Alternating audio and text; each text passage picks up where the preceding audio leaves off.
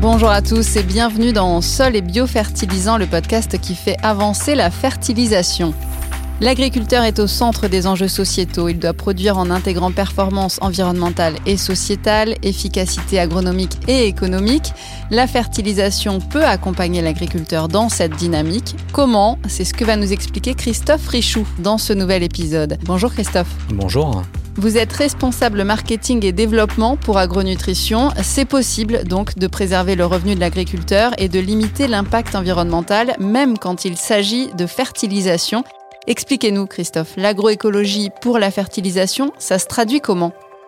Alors la fertilisation s'intègre dans l'agroécologie quand celle-ci a les capacités à optimiser l'écosystème naturel. Donc chez Agronutrition, aujourd'hui, on utilise des biofertilisants dans ce cadre-là.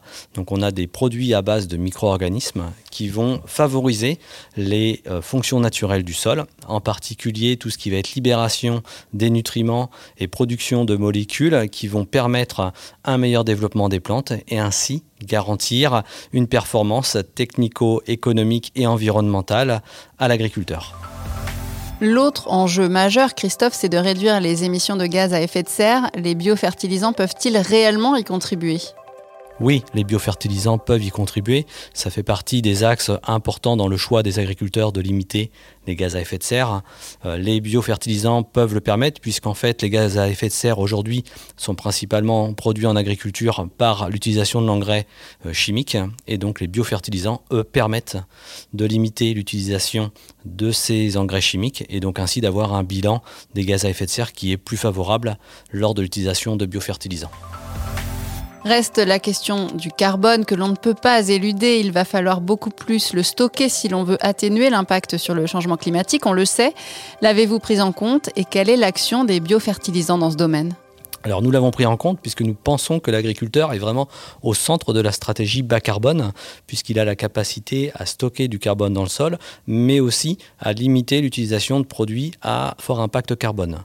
En quoi les biofertilisants vont permettre cela? Ben, En fait, les biofertilisants ont une capacité à stimuler la vie du sol et ainsi pouvoir avoir une meilleure dégradation de la matière organique et ainsi stocker plus de carbone dans le sol.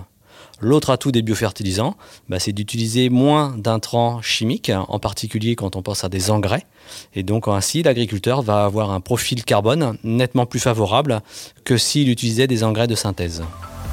Limiter les gaz à effet de serre, l'impact environnemental global, produire tout autant mais mieux et conserver une vraie rentabilité, tout cela est donc possible grâce à l'agroécologie. Merci Christophe Richoux. Merci. Je rappelle que vous êtes responsable marketing et développement pour Agronutrition. Merci de nous avoir démontré que l'on peut préserver la terre et le rendement grâce à une agriculture qui s'appuie sur les fonctionnalités offertes par les écosystèmes. C'est la fin de cet épisode. Sol et biofertilisant est un podcast proposé par Agronutrition.